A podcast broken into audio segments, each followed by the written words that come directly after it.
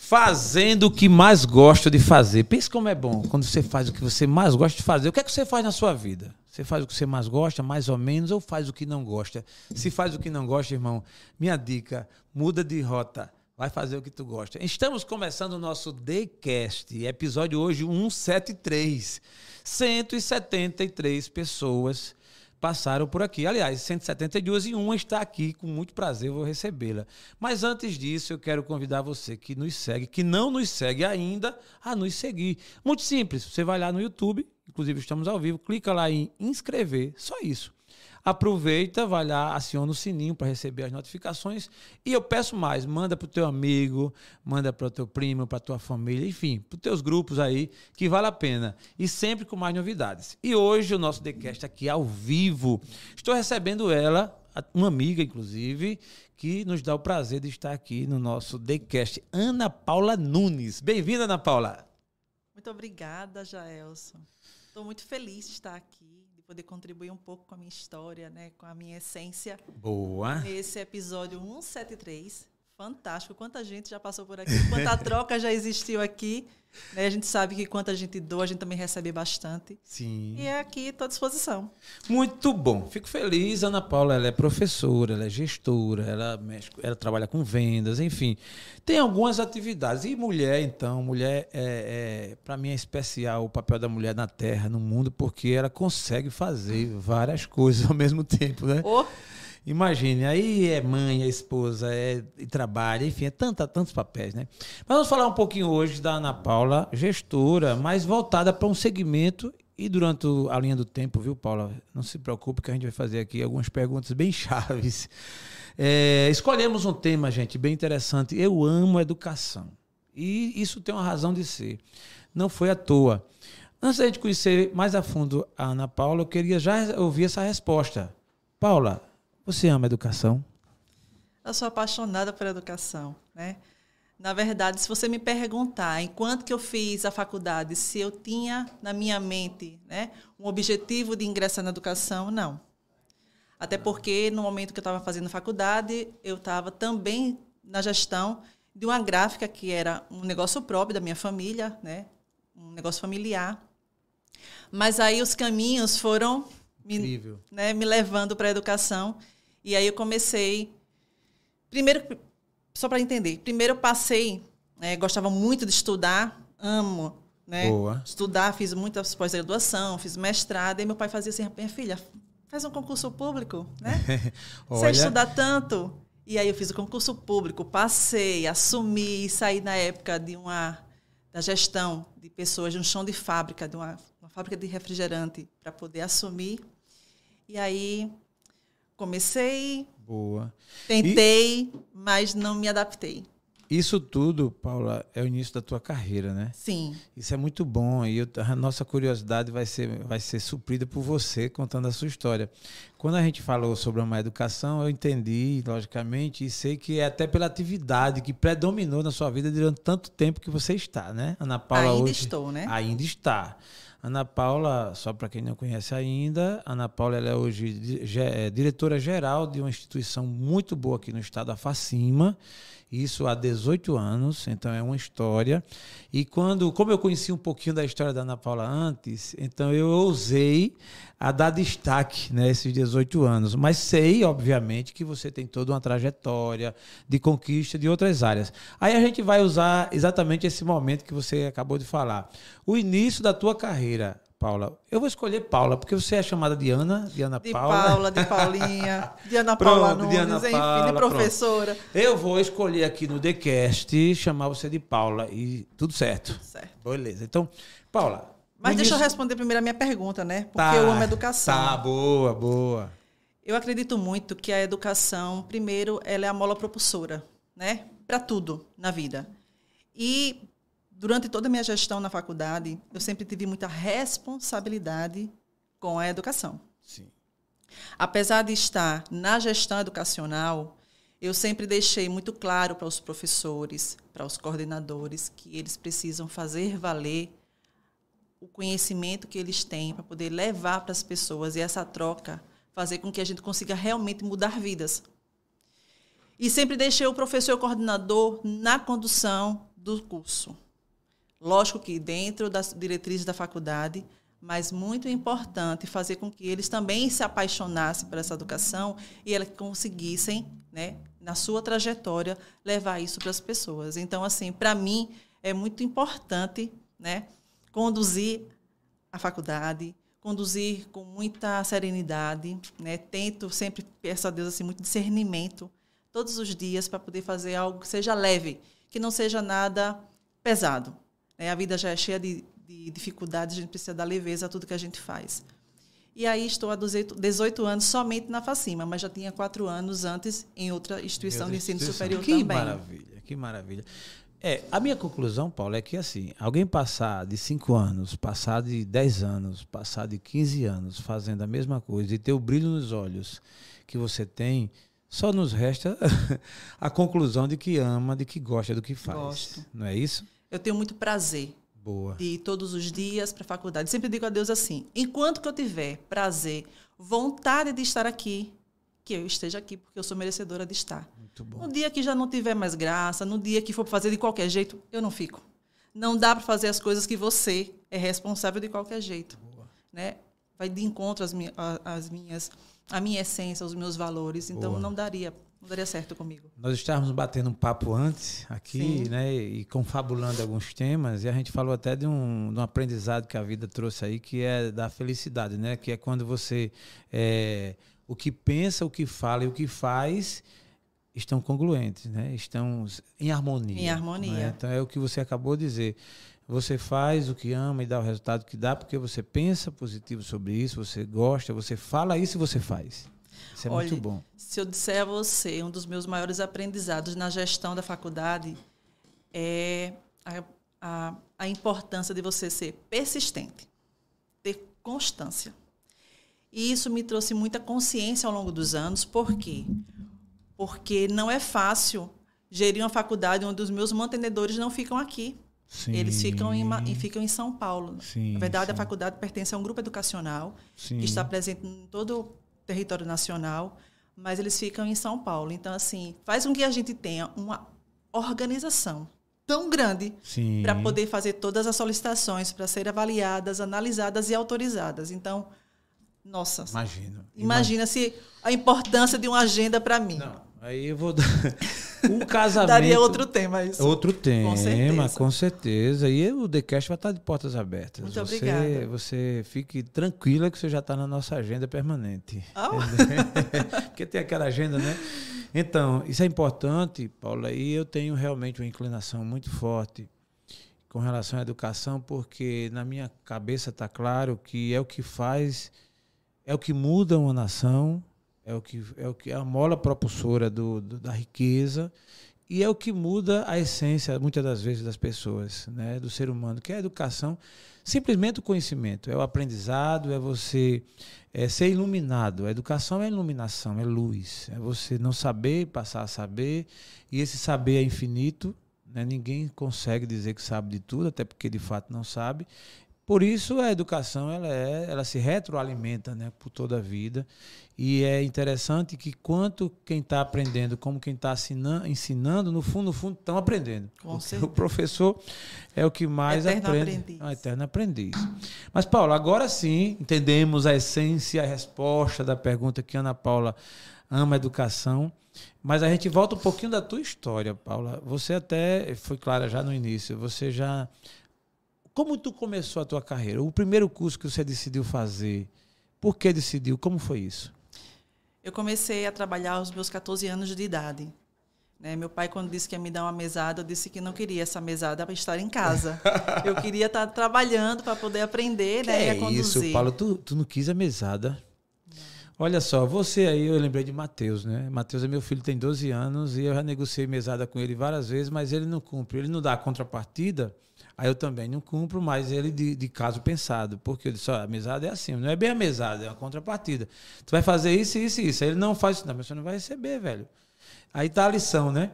É, porque da vida deve ser assim, né, Paula? E isso você, olha, que eu já estou atropelando o processo para perguntar isso. É, seu pai, ele fez o melhor e ele entendeu que só dar a mesada também não era um bom negócio. Sim, meu pai ele não era mole não, viu? É, boa. Ele disse: não, vamos sim, vamos aprender. Trabalhar. E eu trabalhava lá às 8 horas. Né? Só que no início, eu, lógico que eu ia, eu ia uma, um horário para a gráfica e o outro ia para a escola. Perfeito. Isso já no meu ensino médio.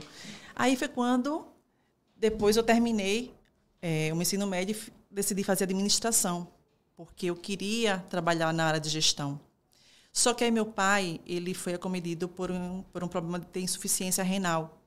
E na época a gente teve que decidir fechar a gráfica. Foi uma situação muito chata para a gente, porque meu pai teve que ir para São Paulo, a gente não tinha noção de quando ele voltaria, estava tratando de várias outras situações aqui e somente lá descobriu que era insuficiente, insuficiente renal. Chegou a fazer transplante e tudo. E a gente, naquele momento, teve que abrir mão da gráfica, a gente vendeu. Aí eu fui trabalhar numa gráfica, numa, numa fábrica de refrigerantes. Fiz um processo trainee, passei em primeiro lugar, e aí fui para um chão de fábrica de 100 homens. Opa, que Meu. Deus do céu, saí da gráfica que eu tinha apenas oito funcionários e fui para 100 pessoas. E assim, foi uma experiência fantástica, incrível. Né? Doutor Elzio, na época, e o senhor Oliveira, que me acolheram com muita maestria, me disseram assim, olha, faz o que você aprendeu na faculdade, é por isso que você está aqui. E aí foi fantástico, a gente conseguiu ter muitos resultados. E aí meu pai sempre me ouviu, né? Filha, você sempre estudou bastante, faz um concurso público. Aí foi quando eu fiz o concurso público, passei para a felicidade da família e quando eu decidi largar o concurso público. Peraí, agora eu fiquei curioso. Você já foi servidora pública, Já. Passou no concurso, Abri mão, não me senti feliz de- e aí deu alegria pro pai em ter passado. e fui de encontro a tudo e todos e saí. Caramba, Paula, é tanta gente sonhando em fazer, né? E se Pois é. esforçando tanto, né? É que é normal, eu acho que são opções de vida e Sim. toda opção de vida para mim é respeitável. Eu acho que todo mundo tem esse E eu tenho muito direito. respeito também a todos. Lógico, lógico. Eu também. Eu, particularmente, eu nunca me vi também eh, como servidor público, mas sei que é importante que existe de que pessoas escolhem e é uma boa escolha também. Então, a, Paula foi, eh, o pai aconselhando, foi lá, fez o concurso, passou e daqui a pouco você estava na cadeira e não se viu. Não. Qual a razão principal? Eu sou movida por paixão. Eu preciso estar entregue e me sentir feliz com o que eu estou fazendo, Jaelson. Em tudo na minha vida. Sempre fui assim. Sempre gostei de dar o meu melhor. E aí tomar essa decisão realmente foi a duras penas. Mas não me arrependo. Aí fui trabalhar como, como coordenadora de ensino. E aí, naquela época, já comecei a me envolver na área da educação e fui me apaixonando. Só que, em paralelo, a gente, eu e mais três sócias, né, que a gente chama de AMI Sócias, a gente abriu uma empresa de consultoria. Boa. E aí a gente entrou no Sebrae. Então, há 16 anos eu fui consultora do Sebrae. Foi uma escola para mim. Caramba. Absurda. Imagina todos, vários plays de negócio que a gente teve que avaliar, né? tanto aqui em Alagoas como fora de Alagoas. Eu já estava viajando, virei conteudista do Sebrae, abri algumas frentes de trabalho, era muito feliz com o que eu fazia e, em paralelo, Na na educação. Já estava na Facima, inclusive. Né? Porque na Facima foi uma coisa assim, muito, muito rápida. Primeiro porque, quando eu, quando eu saí é, da fábrica, que eu fui para o concurso público, que eu saí, fui para a faculdade, fui primeiro para uma fundação que virou uma faculdade, de um projeto virou uma faculdade, e aí eu passei lá mais quatro anos. No rompimento da minha, da minha separação do meu casamento, meu primeiro casamento, aí eu fui ser professora de ensino superior. Hum, Aí, tanto na época, entrei na Exanc, como entrei na Facima. E aí, com três meses, eu assumi a coordenação do curso de administração da Facima e com mais três meses depois assumi a direção. Caramba. E aí tive que sair da outra faculdade, Sim. né, por né? questões Tomar- éticas, Tomar uma, uma decisão. uma né? decisão. E aí fiquei com a Facima e fiquei também com a consultoria, Conciliando. conciliando sempre os dois. Interessante, eu tenho dois filhos, né? Do primeiro Boa. casamento, meu filho tem 25 anos. Boa, que E massa. No segundo casamento, eu tenho uma menina de 12 anos. E eu sempre tive um relacionamento com os meus filhos de muita, muita tranquilidade na condução dessa educação. Eu sempre disse para eles que a gente teria tempo de qualidade e não de quantidade.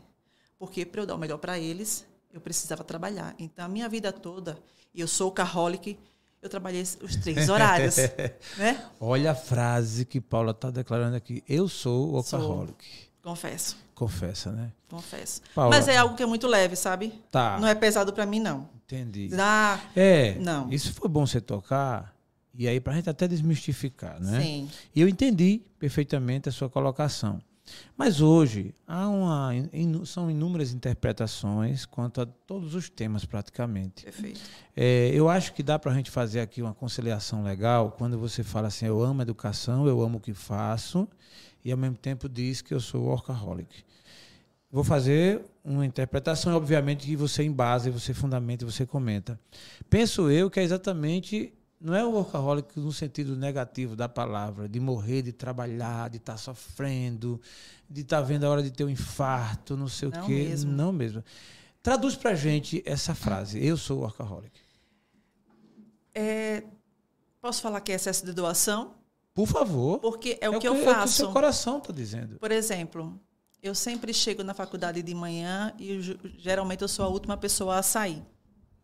E é porque eu quero ser a melhor? Jamais. Sim. Eu acredito que eu só estou concorrendo comigo mesma. Então, assim, eu sempre tive muito comprometimento com o que eu faço. E eu sempre estou me desafiando a fazer mais.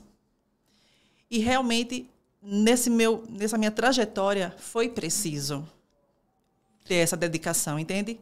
Não é nada assim que eu fiz por A, B ou C. Meus, meus diretores nem aqui estão.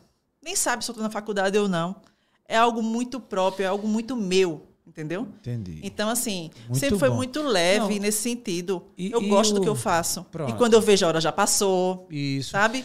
Eu acho que, inclusive, dá uma conotação final de que isso tudo não lhe faz adoecer. Não, e, não me de, e nem me faz deixar de ser feliz, não, viu, Jaelson? Pronto, é isso. Eu sou feliz com o que eu Pronto, faço. Desmistificando bem aí, é, para quem está nos assistindo, né? Esse é um exemplo positivo. E eu vivi também, viu, Paula? Isso aí e tudo mais. Obviamente que cada pessoa tem uma estrutura fisiológica, emocional e tal, e aí tem que ser, isso deve ser respeitado. Lógico. Quando a gente passa a mais é, gostando, feliz e não adoece, beleza.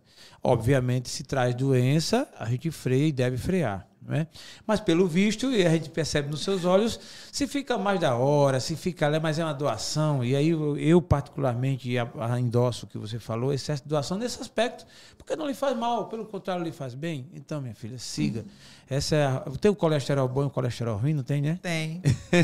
o meu é o bom. É o bom, né? Então é o workaholic do bem aqui, ó. Ela trabalha muito, mas está feliz, está tranquilo. Isso vai até enquanto der e assim, não deixo de ser feliz, Boa. não deixo de ter minha, meus momentos com meus amigos, de perfeito, ter perfeito. De, me divertir, nada disso, entendeu? É, eu falo isso até fazendo um contraponto. Há algumas ideologias, algumas pessoas, não, porque não pode trabalhar muito, não sei o que e tal, porque deu hora, tem que sair e tal. Nada demais. Acho que aí são estilos. E também tem limites que cada um tem. E os limites devem ser respeitados. Mas se você gosta e você fica, meu amigo, isso lhe faz bem, é o que eu digo, se faz bem, de fato e de direito no seu coração, no seu, na sua alma, então segue. É o seu caso, né? Pois é. Então, aí você hoje tocando gestão e, e convivendo sempre com a educação. Me fala um pouco sobre essa, essa tua realidade como gestora de uma unidade, convivendo com tanta gente. Lidar com gente, para Ana Paula. Olha, lidar com gente é sempre uma caixinha de surpresa mas no sentido de você assim, o que é que você pode aprender com as pessoas, né? Porque cada, eu sempre digo, cada mente é um mundo diferente. São histórias de vidas diferentes, são valores, são essências, né? E aí cada um vai colocar a sua percepção de mundo muito própria. E aí vai ver que muitas vezes se coaduna com a sua, outras vezes não. E aí você vai justamente nesse processo de entender. Eu sempre digo assim, é muito importante ter uma escuta ativa ao que chega para você. E na gestão da faculdade, em relação à condução com as pessoas, seja com professores, seja com coordenador, seja com funcionário, exige muito de mim essa escuta ativa. Por quê? Porque às vezes existe alguns, alguma situação específica que chega para você informações às vezes soltas, né? Chega a percepção do outro que muitas vezes não é o que realmente está acontecendo. E aí para que eu possa realmente resolver, eu sempre chamo as duas partes para conversar. Isso eu sempre faço por respeito ao outro pela questão da empatia. Faça com os outros que você gostaria que fizesse com você, mas nem sempre é isso faz sentido, mas sim como o gosto, o outro gostaria de ser tratado, né? Então eu tento levar isso como um princípio e fazer com que as pessoas que cheguem para mim ou que saiam de perto de mim, se elas não saírem do mesmo jeito que elas chegaram, que elas não saiam piores. sabe? Eu acho que isso é muito importante para fazer com que você fique em paz com você mesma. Porque não, não tem, não, não penso nos holofotes de nada na minha vida. Mas aquela câmera que não, que não aparece, que é somente eu e Deus, aí sim. Aí eu me preocupo. Isso é muito bom. E sempre um aprendizado, né, Paula? Sempre. Sempre um aprendizado. Nossa, eu já aprendi tanto. Imagino. Eu vou, eu vou fazer uma reflexão com relação a uma coisa que você é, que faz parte, eu acho que de maneira muito frequente na sua vida, que é tomar decisões. Você está decidindo todo dia, praticamente toda hora. Chegam geralmente situações em que adversas, né? Eu acho que tem as, as decisões mais simples, a menos simples e as mais complexas. Para Ana Paula, tomar decisões, o que representa? Tomar decisão significa compreender todo um contexto para poder decidir o que é melhor. É, eu sempre peço a Deus muito discernimento em relação às minhas escolhas. Eu sempre digo para todo mundo assim: na minha frente sempre tem Deus. Amém. Sabe? Sempre. Porque, primeiro, que eu sempre digo assim: não deixe que a vaidade subir a sua cabeça.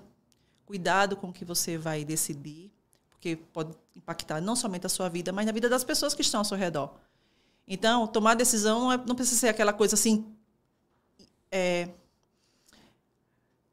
rápida, hum. sabe? Por imposição, mas sim com leveza, pensando em tudo as consequências do que vai acontecer após a sua decisão. Eu acho que isso é muito importante, porque não é somente sobre você, é sobre quem está também ao seu redor. Hum. E aí eu sempre tenho muita cautela mas toma. Mas toma. Mas toma. Tem que tomar. E algumas delas são. Paulo, eu imagino você como gestora geral de uma unidade que tem um, uma representatividade considerável aqui na nossa região, nosso estado, já deve ter tomado muitas decisões fortes, né? de quem vai e quem vem, de quem fica e tal. É. Preservando, logicamente, é, tudo que é de direito, mas se, se, você pudesse compartilhar uma decisão forte que você tomou assim uma determinada vez, nesse tempo todo, eu, eu agradeceria. Imagine só, você tem é, do aluno, que é uma gama, né, que é um número expressivo de pessoas, e você tem o corpo docente, você tem o quadro funcional, e você tem os stakeholders, né, as pessoas envolvidas, os parceiros, você tem os prestadores de serviço, você tem os pais dos alunos, os interessados, os curiosos, nessa gama toda aí. Tu lembra de alguma decisão assim que você teve uma hora que você dizia assim, caramba, meu Deus, como é que eu decido isso? E foi lá e decidiu. E a gente e, e já dando desconto, sabendo que toda decisão você tem que agradar mais a um e a menos a outro, e até às vezes desagradar mesmo a um e desagradar a outros, né? Você conseguiria dividir com a gente uma decisão dessas assim? Olhe. É fazer que nem Roberto, né? São tantas emoções. São tantas emoções, né?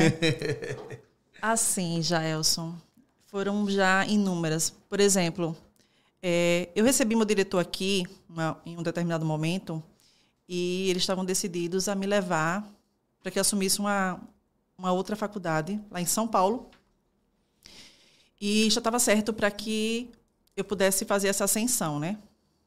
Uma faculdade maior, em função dos resultados e por conta da minha, da minha tramitação dentro do grupo, né? Eu sempre tive muita disposição, não somente para olhar dentro da, das por, da porta da, da, da facima para dentro. Eu sempre tive um olhar muito amplo para o grupo. E isso sempre me colocou, de certa forma, é, num, numa situação de, de troca, sabe? Está sendo, sendo procurada, consultada em relação a algumas questões. E isso é, é o quê?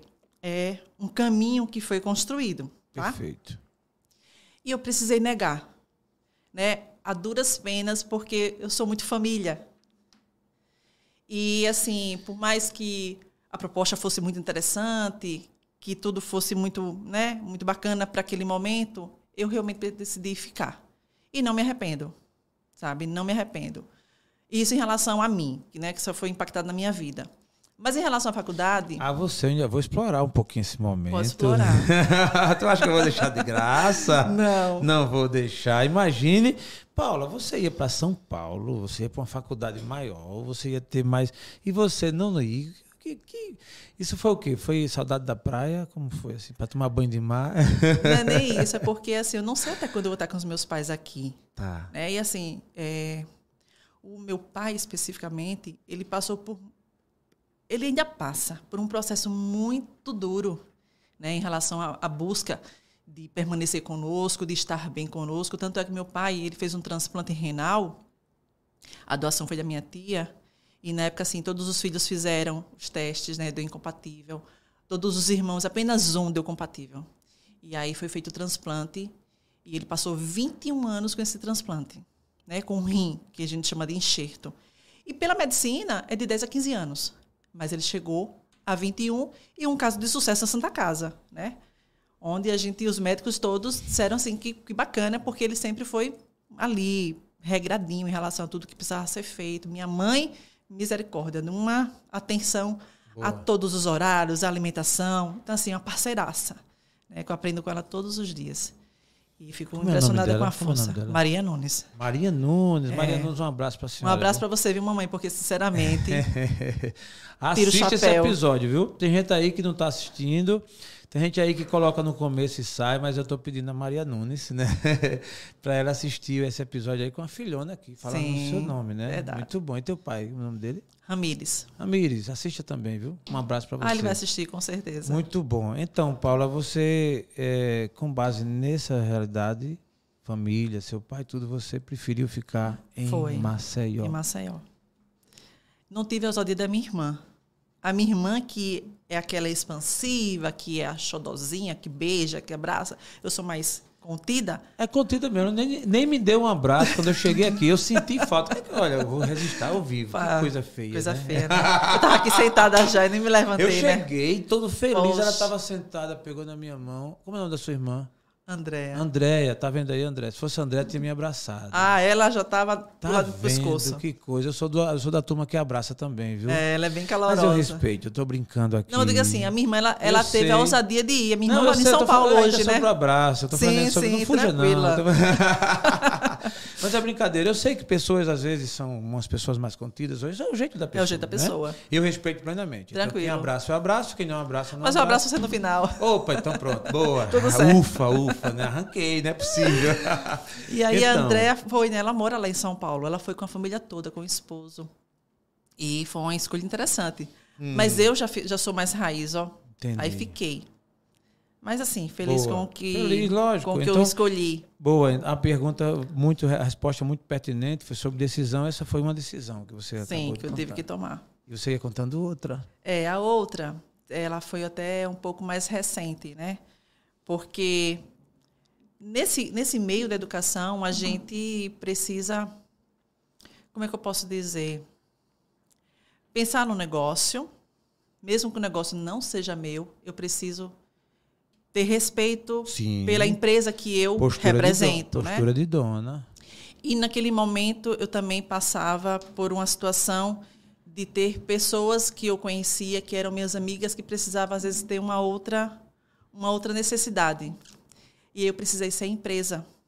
Imagina. Não por não amar né, a pessoa que estava que é nessa necessidade, não por não respeitar, mas por precisar agir da maneira correta. Só que eu sempre digo assim, uma coisa que me deixa muito tranquila é em relação se a pessoa de fato sabe quem eu sou e me conhece, ela sabe que eu tomei a decisão que era melhor para aquele momento, para ela, para mim e para a empresa, entende? E é fácil, Jaelson, não é, porque você é julgada, você é, é colocada, né, às vezes de certa forma, mas eu sempre digo assim, olha, quem tem que me julgar, né, e quem tem que ver é Deus. E isso me dá tranquilidade nesse sentido. Boa. E não tenho nenhum problema em relação a, a isso, sabe? Boa. Apesar de doer, apesar de ter sido duro, né? Para você que foi uma situação tranquila, não foi. Mas eu sei que não dava para ser diferente, entende? Não podia Paula, ser diferente. Paulo, eu te entendo perfeitamente. Eu passei muitos anos numa gestão e sei bem o que é isso. Você ter, às vezes, que desligar um amigo. Eu já desliguei pessoas que eu, a, a, lágrima descendo por dentro, assim, caramba, mas é como você falou, é o seu papel, é o seu trabalho, é o negócio. E uma vez eu demiti uma pessoa, né? Eu desliguei uma pessoa e essa, essa pessoa fui eu que contratei, inclusive. E contratei em um momento assim difícil da vida, e esse cara chegou, deu resultado e tal. E por alguns motivos internos, né, funcional, negócio, grana, enfim, eu precisei desligá-lo. E na hora que eu desliguei, eu percebi que ele ficou muito triste, com muita raiva. E esse é um caso, entre outros, bem interessante, porque eu disse a ele na hora, disse, fulano, eu sei que você está com muita raiva de mim, eu sei que você está muito triste, e você não está errado. É o seu sentimento e respeite-o. Só vou lhe dizer uma coisa, anote o que eu estou lhe dizendo. O que eu estou fazendo, eu preciso fazer e tenho que fazer. Só que isso vai ser o grande salto da sua vida. Um dia você vai olhar para trás e vai me agradecer. Não sei quanto tempo, mas anote isso. Resumo, anos depois, alguns depoimentos já foram feitos, mas o mais interessante foi num, num pitch de elevador. Encontro com ele no elevador. Assim, anos depois, né? Ele saiu, ficou chateado, me deletou. É normal que as pessoas deletem, mesmo cancelou. E passou o tempo, mas eu tinha certeza de que todo aquele cenário ia favorecer. Dou de cara com ele no elevador. Quando ele me viu, ele disse: Jaelson, rapaz, tudo bom? Aí eu pensei, até meio descabriado. Digo, pô, eu acho que ele não vai. Mas ele foi efusivo, foi animado. Rapaz, não sei o quê. Aquilo que você disse é, foi uma verdade. Eu já era para lhe dizer, ele já tinha me dito por zap, já tinha, já tinha falado comigo na, na rede social, mas já pessoalmente foi a primeira vez, olho no olho. Foi a melhor coisa que aconteceu, cara, na minha vida. Se não fosse você e tal, aí eu, cara, que alívio, né, de que realmente porque tem coisa que não se entende no momento, só se entende depois. Pois. E aí também tem quem não entenda a paciência. Então imagine você no seu papel, 18 anos direcionando uma, uma instituição de peso, com tanta gente, e você não tem como. Tem hora que tem que tomar uma decisão que vai desagradar. Mas a consciência tranquila, eu acho que é o que mais, mais, mais vale, né? Foi o seu caso. Foi. Dessas pessoas. Com certeza. Ainda dói, né, quando fala. Porque Imagina. a nossa mente, ela não distingue o real do imaginário. E mesmo assim, quando a gente às vezes pensa em algo que já passou, a nossa mente vai naquele dia daquela dor, né? E aí a gente sofre duplamente. Mas assim, o que eu sempre falo é você ter consciência dos seus atos né? e saber o porquê das coisas com muita com muita tranquilidade, isso faz você também conduzir o seu processo da maneira serena. Sim. Você não fica presa na dor porque você sabe exatamente que você agiu com muita responsabilidade. Perfeito. Então, isso dá para você, de certa maneira, uma, uma, uma um aconchego, digamos assim. Você mesmo se dá um abraço, né? Perfeito, perfeito. Que é necessário. Tem aquele lutozinho, né? dor de cotovelo. É natural, né? né? natural. Sim. Você passa um dia assim, eu já desliguei gente que, porra, pra dormir de noite não conseguia direito, porque eu ficava imaginando o que, é que a outra pessoa estava pensando, enfim, mas tem coisa que tem que ser feita, velho. E assim, é o processo de quem decide. Se você não quer passar por isso, tem um caminho bom. É você não fazer nada, não ser nada, não direcionar nada, não comandar nada. Aí essa dor de cabeça você não vai não ter. Vai ter. Agora, se sentar numa cadeira dessa que você senta, pode sentar sabendo que aí você vai ser, em alguns momentos, amada e odiada. Não tem para onde correr por mais que a gente faça por conta das decisões e das incompreensões. Mas, Ana Paula, deixa eu te falar, você nessa linha da educação, quero falar de outras áreas que você também atua, que eu quero conhecer, quero que a nossa audiência conheça, mas falando ainda do ensino, né, que a gente, nessa trajetória, vamos falar um pouco no, no, no terceiro plano, o perfil do aluno ao ao longo desses 18 anos que você está de frente, obviamente você tinha mais um outro tempo em outra instituição. Vou falar dos 18 anos. Mudou muito Olhe, eu sempre digo que aluno será sempre aluno. Independente da idade. Ele pode ser jovem, ele pode ser melhor idade, ele pode ser que for. Vai depender. A condução do aluno depende muito do que ele quer. Né? E a gente sempre, quando o professor, eu digo assim, enquanto eu estava na sala de aula, que eu identificava perfis muito diferentes, né? Aquele que mais estudava, aquele que buscava, aquele que estava nem aí, aquele que só ia porque queria nota, porque queria o título. Você tem diversas situações. Mas uma coisa que é muito importante é você trazer esse aluno para a consciência. Perfeito. Né? Mostrar o porquê que ele está ali. Por isso que eu sempre digo assim, o professor, ele tem um papel fundamental quando está na sala de aula. Porque ele pode encorajar você a ser muito melhor do que você já é, mas ele pode também fazer com que a sua vida não tenha sentido de estar ali. Porque depende muito da sua condução. E imagine se você tem uma gama de professores que trabalhem isso na sala de aula, além do conhecimento técnico. Porque o conhecimento técnico, a disciplina, aquela matriz curricular que está ali, vai ser dada de qualquer jeito.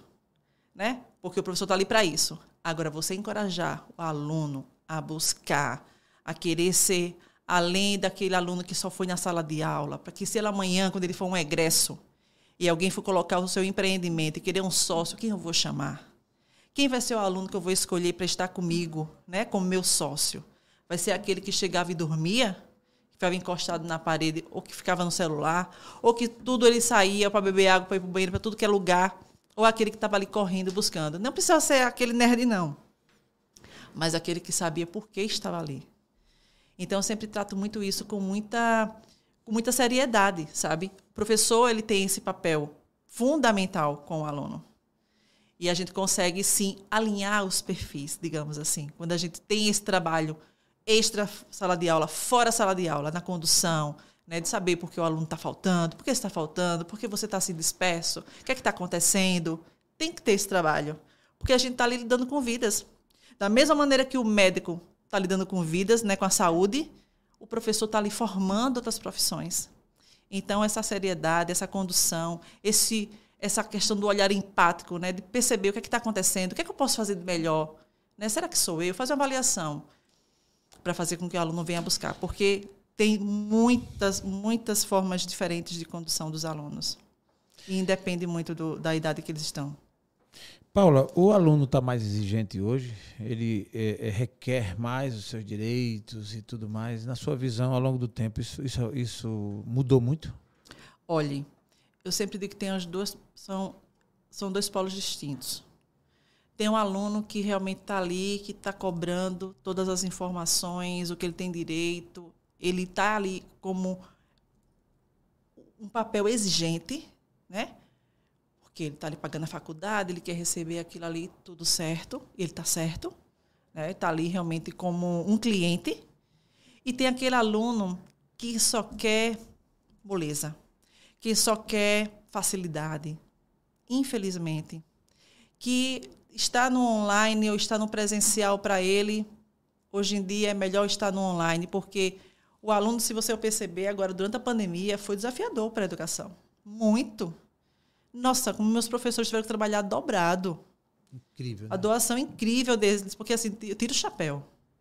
Porque você, numa sala de aula, dentro de um Zoom, que a gente usou o Zoom, usou a plataforma Teams também, e você ter uma sala de aula de 20, 30 alunos, praticamente 25 com a câmera fechada, já Elson. Você não sabe se ele está ali, se ele está prestando atenção, se ele foi dormir, se ele foi assistir televisão, sabe? E tinha professores que, de propósito, ficavam, quando acabava a aula, permanecia com o Zoom para ver quem saía. Muitos nem saíam, porque não estavam ali. Né? Então, a gente vê muito essa, essa, essa questão dispare, né? Aquele que realmente busca e que quer realmente saber seus direitos, está exigindo ali a sua educação, um serviço que você está pagando e aquele que está passando por ali, sabe? E ainda não se atentou. Então, existe muito disso também. Lógico que a gente está sempre trabalhando nesses que são né, mais relapsos, digamos assim. Mas existe tudo que é jeito, viu? Tudo que é jeito. É. A mesma pergunta sendo para os professores. Ao longo dos anos, é, com tanta evolução, e você acompanhando tão de perto, porque estes sim é os que estão praticamente meio que cara a cara contigo, né? Todos os dias, na relação em si, nas cobranças, nas prestações de conta, nas mudanças das diretrizes da instituição, enfim. O que é, como é que você classifica o professor de 2002, 2004, né, 18 anos atrás, ao pro professor de hoje? Outra, outra pessoa, né? é outro perfil, é outra condução. Né? O professor hoje ele está numa busca assim absurda de conhecimento de área de tecnologia, né, dos meios de comunicação. Ele vem trabalhando muito a questão da oratória, a questão da resiliência. Né? Ele vem sendo um. O professor por si só ele já é um eterno aprendiz, mas está muito diferente da condução que dava antigamente, que entrava né, com seu livro, dava sua aula e ia embora. Hoje em dia existe tantas outras questões. O professor hoje em dia não tem mais nem liberdade, né? É, Sempre começa assim, por aí. A sala de aula hoje extrapola aquele momento, porque WhatsApp, as redes sociais. Você tem contato com o seu aluno a todo, a todo tempo. O professor não né? pode ir para praia. Não pode ir para praia que encontra, não pode ir para o barzinho. Professor, você é aqui, é. o cara não tem vida social. Não, meu amigo. É, né? Incrível, então é né? é muito interessante como você fica acompanhando até o perfil dele fora da sala de aula. Né? E exige dele, de certa forma, assim, muita malabarismo, é, né? Para poder é. lidar com todas as situações. Ser muito flexível. Com né? certeza. Isso. Mas isso é muito interessante, porque o nosso momento também é outro, né, Jael? A gente é. tem hoje informação Sim. de todas as maneiras. Então, o professor hoje, ele precisa estar muito antenado. Antigamente é, a informação vinha cuidado. do professor, né? É, hoje em dia está aqui. Tá o professor está dando aula e o aluno está vindo aqui já o que ele está falando, se aquilo ali. Isso é verdade, se não é, eu contesto ou não contesto, tá entendendo? É, incrível. E assim, também não tem nada. Eu sempre digo assim, também está tudo certo. Se tiver alguma pergunta que você não saber responder, pega, anota e dá depois. Com certeza. Você não precisa ser o, o saber de tudo 100% sempre, né? É, eu na condição de professor já começava dizendo, vocês podem me perguntar o que quiserem, não tem problema nenhum. Agora já tenho a certeza, não vou ter resposta para tudo, mas claro. para o que eu tiver eu vou responder. E o que não, a gente pode até ir atrás juntos. E aí não tem problema nenhum. Como o acesso é para todos, né? Eu acho que é esse papel e muito mais de facilitador do que um ditador de regras, né? Paula, a nível de Brasil, aí já para depois daqui a pouco a gente sair da área da, dessa seara do, do, ensino, da educação, enfim. Mas a nível de Brasil, a sua, a sua visão como uma pessoa que está intrinsecamente ligada à atividade, numa rotina intensa, como é que você avalia a tendência da educação no Brasil com relação, por exemplo, à matriz curricular? É, já não se fala mais em grade, no passado chamava grade, não se chama mais, né? A matriz curricular, as diretrizes, no caso. É, é, com essa evolução histórica ao longo dos 18 anos e tipo uma tendência. Você como é que você como é que você enxerga isso no geral para a atividade que você hoje comanda e está tão tá tão na sua veia? Olhe, a gente percebe que na verdade a pandemia ela só conseguiu antecipar uma necessidade de mercado, né? Que são as aulas online, né? O ensino híbrido no sentido amplo, ele está muito forte agora. E o que a gente percebe, né, isso a nível nacional, o ensino da educação à distância ele cresceu absurdamente, mais de 500%. E isso se dá justamente ao fato que muitas vezes os alunos eles não têm mais a paciência de permanecer 4, 5 anos em sala de aula. Eles querem uma vida mais ativa, né? querem uma coisa mais rápida, mais ágil, que vá de, realmente de encontro ao que eles realmente estão buscando. E exige da gente uma necessidade de dar uma nova roupagem, sabe? E, na verdade, isso é o grande desafio das faculdades, que tem suas aulas presenciais, que já começam no sistema híbrido, que já tem também as, a educação né, à distância. Mas é uma tendência, sabe, Jaelson, que não tem volta, sabe? Tá. Não tem. E a tendência realmente é cada vez mais aumentar. A gente precisa se preparar para esse novo momento que já é velho, porque um minuto atrás já é passado, para que a gente possa Gostei. realmente adequar né, à necessidade do mercado. Não é fácil. Até porque tem que ter cuidado né, e atender também as diretrizes nacionais curriculares de cada curso, o que pode, o que não pode. Não simplesmente é querer mudar e por si só você mudar. Não, tem todo o Ministério da Educação por trás, que você precisa atender essas diretrizes né, curriculares para poder justamente fazer esses incrementos, essas mudanças nas matrizes curriculares dos cursos. Paula, se vê muita faculdade chegando em Maceió, aliás, no Brasil, né? Tem muitas unidades, o, o ensino, eu que, digamos, eu particularmente acompanhei a virada de uma geração. Eu venho, comecei a trabalhar no final dos anos 80, passei os anos 90 todinho de forma muito ativa, muito lúcida virada do milênio até agora, 22, então está muito claro, muita coisa. Eu, quando, quando eu terminei o segundo grau, eu até, passei até um tempo sem fazer faculdade porque eu achava impossível, né? Naquela época era ou FAO, Universidade Federal de Alagoas, ou SESMAC, praticamente. E por um período eu tive uma, um complexo de inferioridade, achando que faculdade era coisa para filhinho de papai. Porque a pessoa parava de estudar, o melhor, de trabalhar, para só estudar e entrar na UFAO, ou ele entrava no SESMAC que era pago. E geralmente a classe normal de trabalhadores não consegue pagar. Pelo menos na época não conseguia. E aí depois foi que eu vim poder entrar, enfim. Você trabalhou melhor a sua crença de merecimento, né? Perfeito, não, eu superei, virei Isso, o jogo. Essa perfeito. aí eu conto sempre como passado. Isso, é uma Isso. experiência que eu conto para inspirar e tirar muita gente do atoleiro de pensar que é o pior do mundo e a- a- o complexo de inferioridade, que é uma coisa horrível, né? Isso aí eu virei o jogo, eu confesso que tive, mas daqui a pouco eu digo não. Com isso aí eu não vou para lugar nenhum.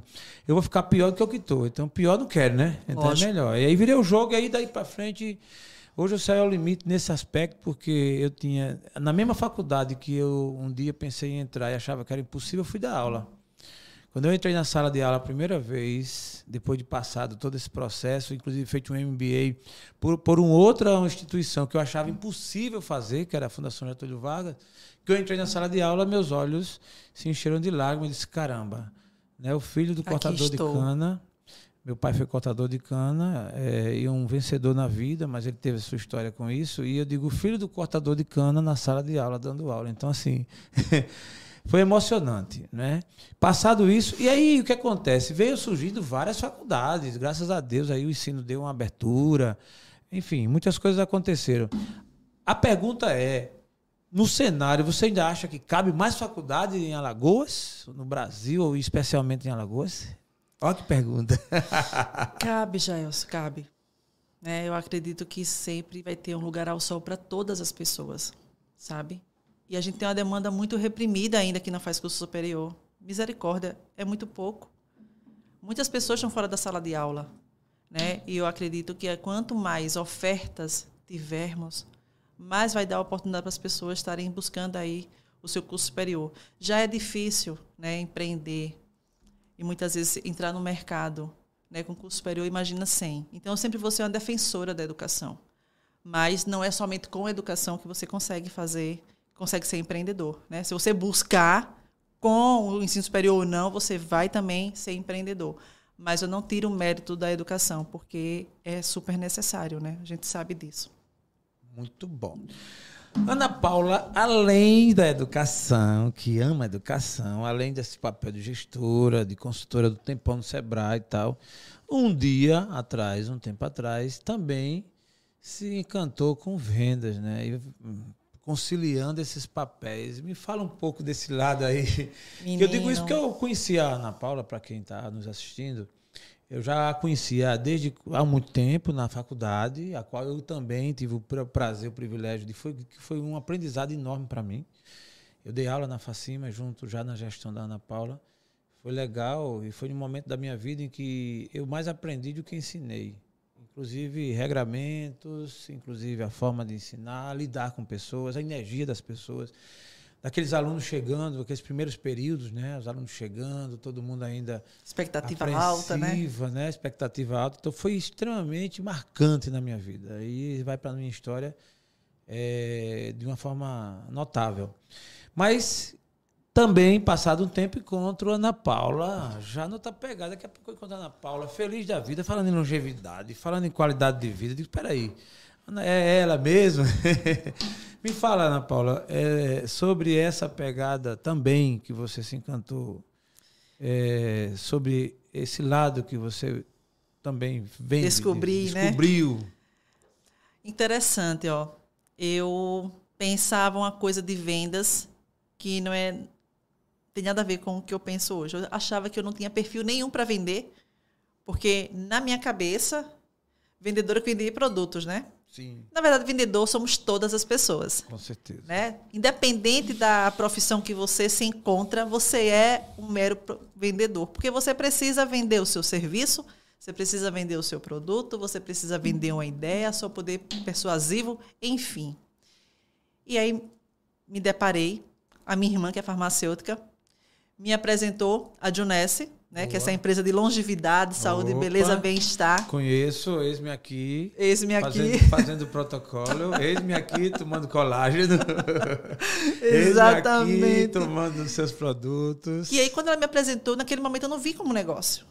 Eu, como sempre fui muito vaidosa, eu disse, ah, eu quero os produtos para usar. Boa. E aí comecei a usar os produtos, aí comecei a ver as mudanças em mim, as pessoas, o que, é que você está fazendo? O que Boa. é isso? O que é aquilo ali? Eu disse, olha, é sobre isso. Aí comecei a falar despretensiosamente e comecei a vender. Na pandemia, me vi em casa como eu nunca tinha ficado na vida. É. Não, ali sem comentários, né? Minha gente, meus filhos faziam assim: eu não acredito que você está aqui com a gente todos os dias há mais de um É. mês. É. E eu nunca tinha ficado, mesmo. Jaelson. As minhas férias na Facima é sempre 10 dias, 5, sabe? Aquela coisa assim, corrida. Uhum. Aí foi quando eu fui pesquisar mais sobre a empresa. E aí me deparei com um universo muito interessante. Primeiro, eu sempre digo o seguinte: a ambiência é muito importante. E eu me vi num ambiente de pessoas ali, sabe, contagiantes, de pessoas que estão ali em busca, que estão ali né, por propósito, levando saúde, beleza, bem-estar para as pessoas. E fez com que eu conseguisse voltar a conviver com tanta gente que eu tinha parado ao longo do tempo. Por quê? Só no foco do trabalho, só fazendo outras coisas, fui me, distan- me- me distanciando de outras pessoas. E aí, quando eu entrei, que eu comecei realmente a encarar a Junesse como um negócio, eu disse, epa, Opa. eu posso fazer aqui uma outra forma né, de conseguir uma renda residual bacana, porque eu não tenho nenhum tipo de, de problema de dizer que eu gosto de ganhar dinheiro, e por que não? As pessoas Sim, têm um tabu, né? E é. acham que falar de dinheiro é ruim. É, E é o dinheiro vem para suas mãos e vai para outros lugares e é, e é fluxo e tudo certo. E aí eu comecei a vender. Porque as pessoas compram você.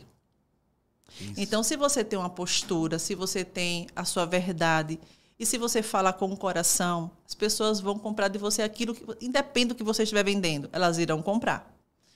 Rapaz, que observação deparei- interessante. pode falar. Eu tô dizendo, que observação interessante. Mas Eu aproveitei para mandar aqui, minha, meu pitch foi exatamente para mandar para Lili, mandei para o Felipe, mandei para Laís.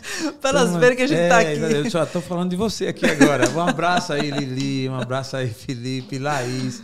Os diretores incríveis que a gente a tem. Cícera que teve aqui, os diretores incríveis, né, Felipe? Verdade. Enfim, toda a turma aí que está com a gente, né? Que um- alguns já passaram por aqui, outros não. E eu estou hoje muito, entusi- muito entusiasmado com, também com esse produto. E eu digo mais, com as pessoas que estão envolvidas. Acredito. Não é, Jaelson? Eu digo, disse até a Natinha, eu digo, rapaz, assim, eu não tenho nem esse tempo todo também, eu não fico oferecendo demais, até porque eu não, não tenho tempo, mas sempre que posso faço, mas mais do que isso, é isso aqui, ó. Porque foi a Juness que nos aproximou. aproximou, o exatamente, ambiente, é. Na a Open, né? Tem aqueles momentos, encontros. É, isso é muito bom.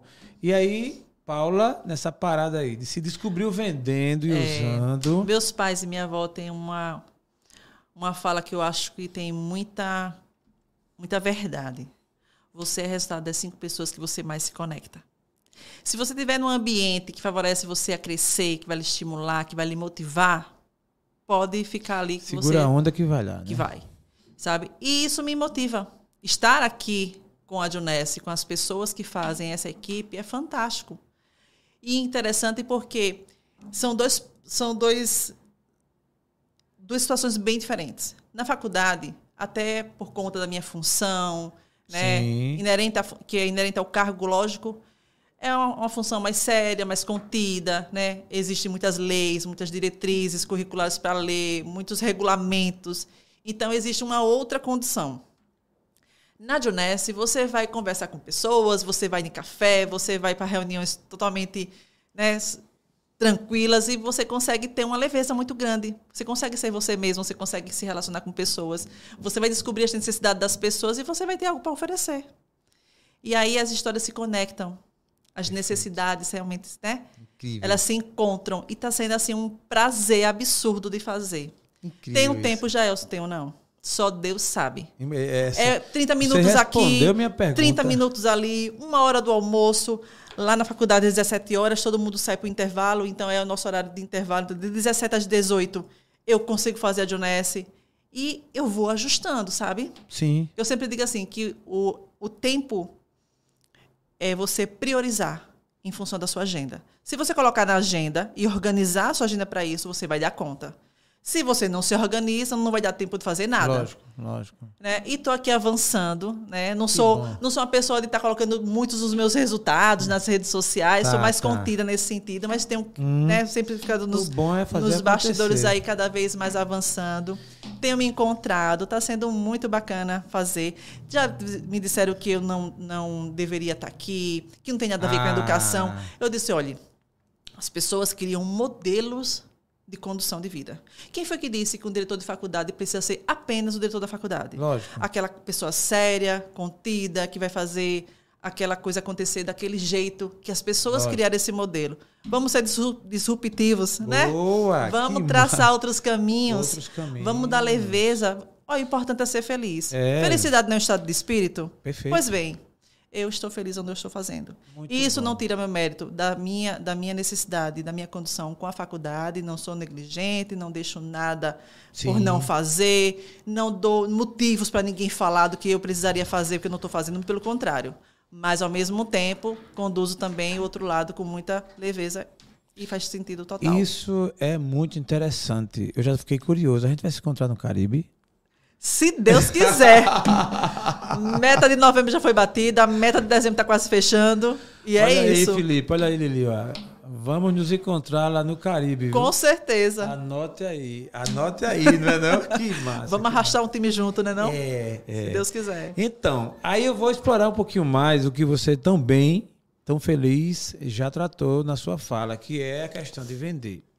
Muita gente tem vergonha, né? Vergonha de vender, tarará, por quê, por que isso, por que aquilo. Faz vergonha vender, Paula?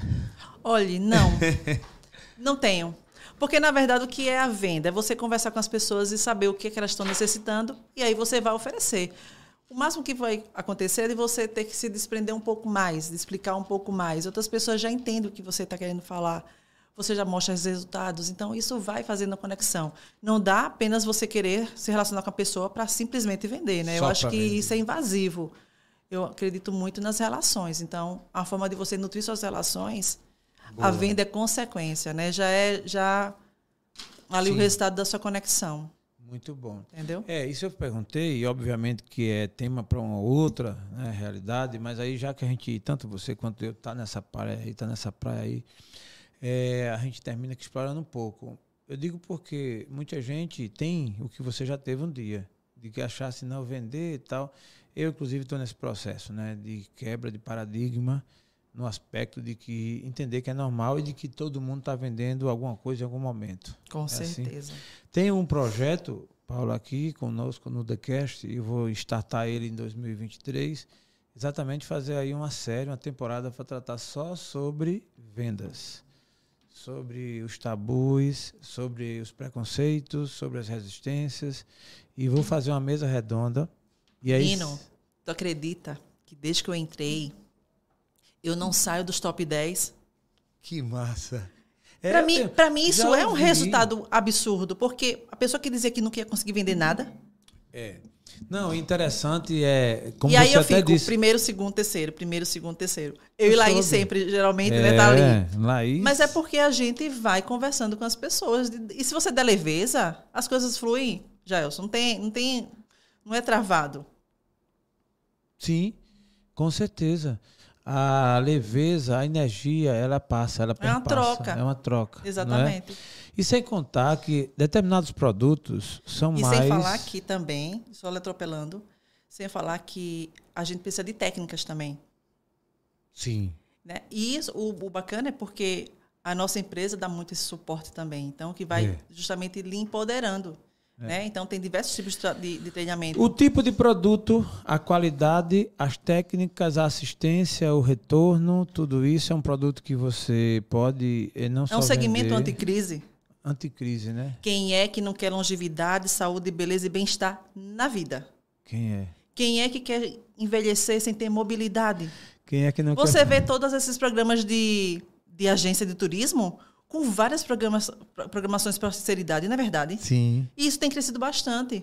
Aquela historinha, quem, bate- quem, quem pariu o seu Mateu que balança, não tem um... Tem, tem. Eu já Tá eu gosto super em dela. alta, E eu né? gosto dela. As pessoas querem viajar, querem ter outras experiências de vida depois que se aposentam e está tudo certo. Tá tudo certo. Então, os produtos são patenteados, tem tecnologia incrível, resultados indiscutíveis, poder de recompra absurdo.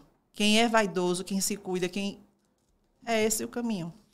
Muito bom. Estou aqui conversando com Ana Paula, ela que já passou aqui um relato maravilhoso da sua história. Começou na empresa da família, passou no concurso público, pediu para sair, foi trabalhar aí numa empresa com 100, no, junto com fábrica muito, de refrigerante, fábrica de refrigerante, num ambiente de trabalho bem masculino, passou por essa, entrou na área de ensino, professora e há 18 anos direcionando aí uma grande instituição de ensino aqui em Alagoas e agora também como hobby aí, um hobby bem gostoso, oh.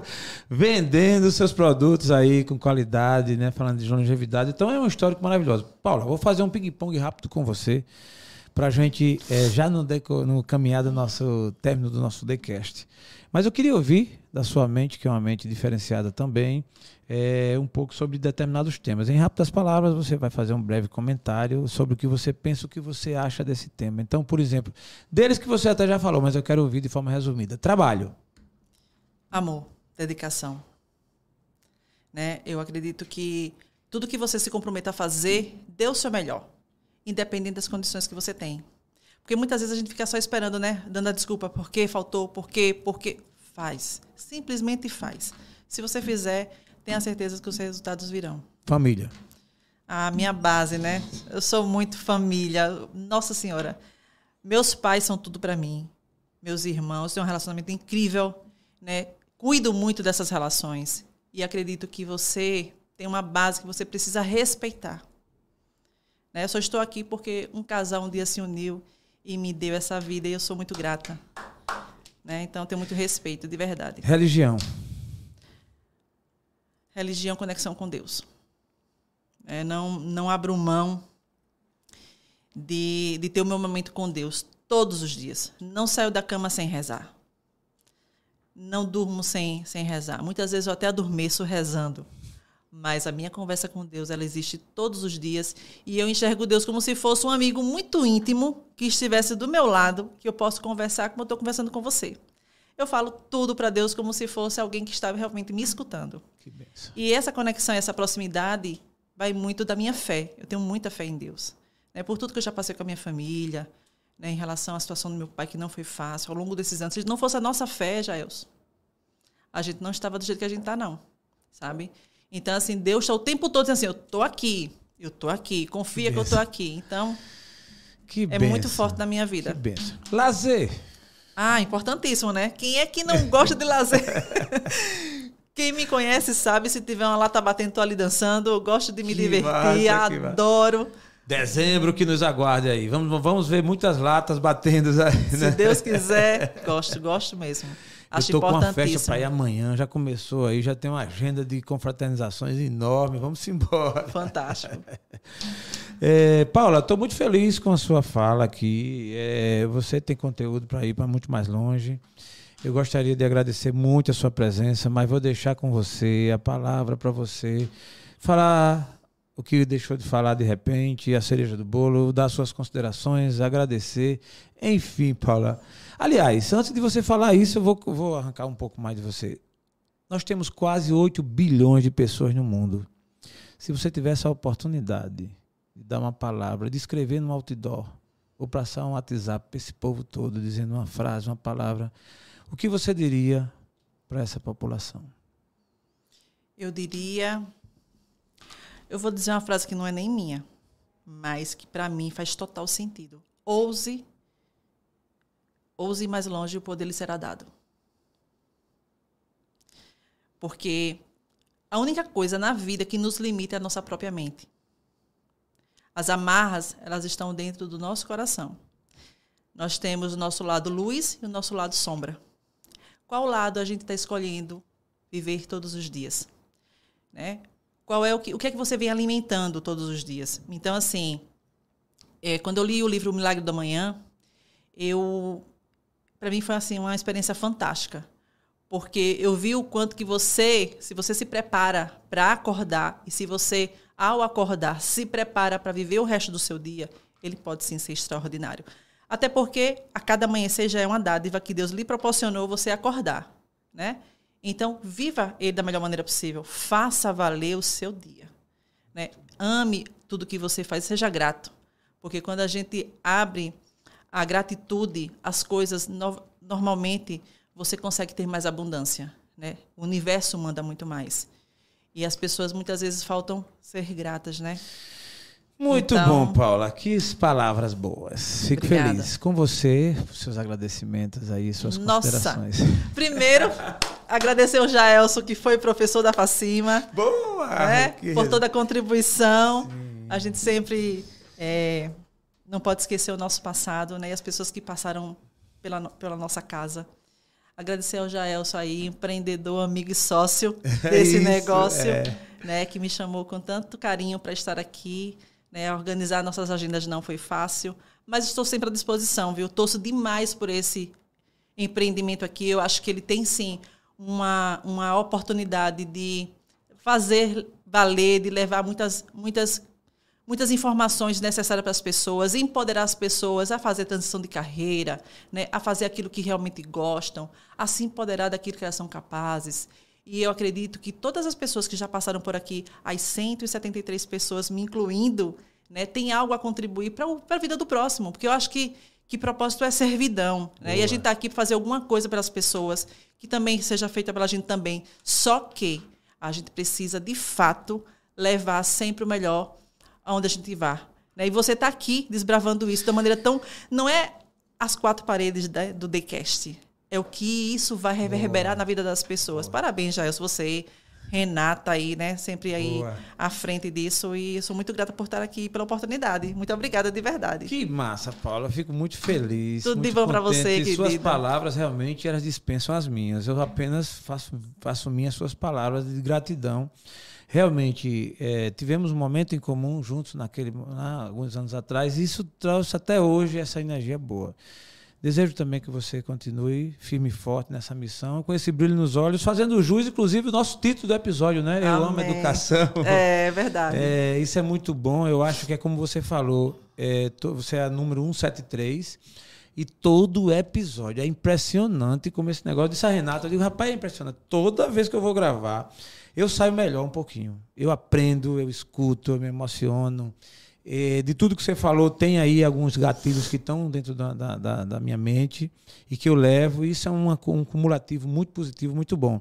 Você falou aí do lado sombra, do lado luz. No outro dia você volta aqui para falar do Selfie 1, do Selfie 2, falar dessa história aí, que eu já me liguei porque foi o que você falou. Isso é muito bom. Tô ligado, entendeu? comigo. Volta ou não volta? Volto. Fechou? Tudo certo. Tudo certo. Gente, eu quero agradecer a você também que esteve conosco até o presente momento e dizer que vai lá e nos segue no nosso canal. Agradecer a nossa convidada, a Ana Paula Nunes. Agradecer o nosso técnico, o nosso roteirista, o nosso parceiro ali, Cássio Matheus. Aqui é Matheus, viu, Cássio? Fique tranquilo. Arrasou, não foi- o nosso comediante. E já já voltando aqui com você, com ela, uma convidada também especial que há um ano atrás esteve aqui. Vamos embora. Forte abraço e até a próxima. A próxima.